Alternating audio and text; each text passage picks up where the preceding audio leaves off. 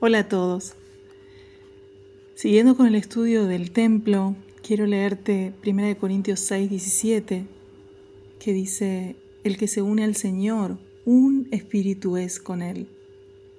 Y en el versículo 20, o ignoráis que vuestro cuerpo es templo del Espíritu Santo, el cual está en vosotros, el cual tenéis de Yahweh, y que no sois vuestros, porque habéis sido comprados por precio Glorificad, pues, a Yahweh en vuestro cuerpo y en vuestro espíritu, los cuales son de Yahweh.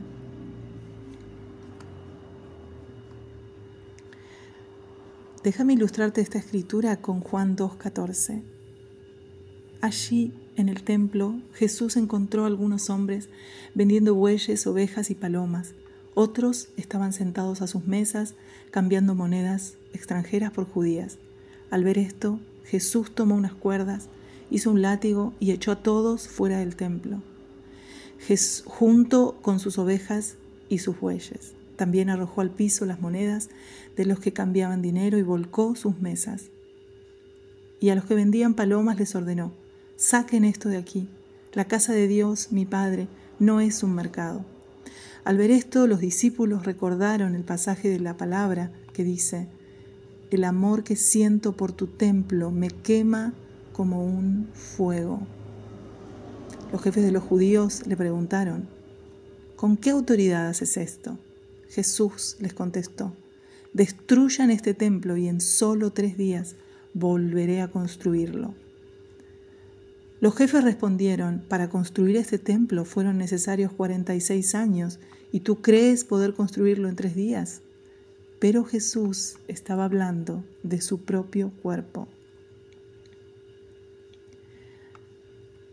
Aquí en esta escritura vemos cómo Jesús le disgusta la abominación del templo, le disgusta la basura del templo.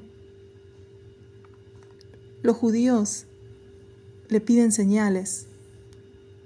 ¿Qué señal nos muestras de tu identidad, Jesús? ¿Qué autoridad? Para hacer esto. Y Jesús le habla, destruyan ese templo y en tres días volveré a levantarlo.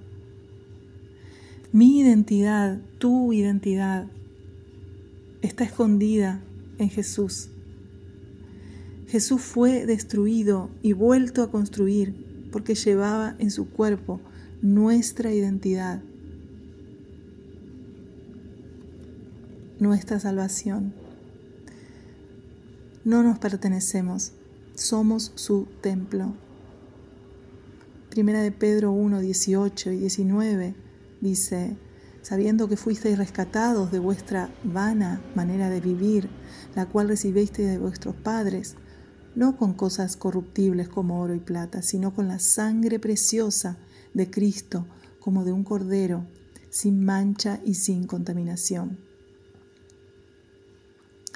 ¿Puede acaso el Dios Todopoderoso habitar en un lugar que no es santo?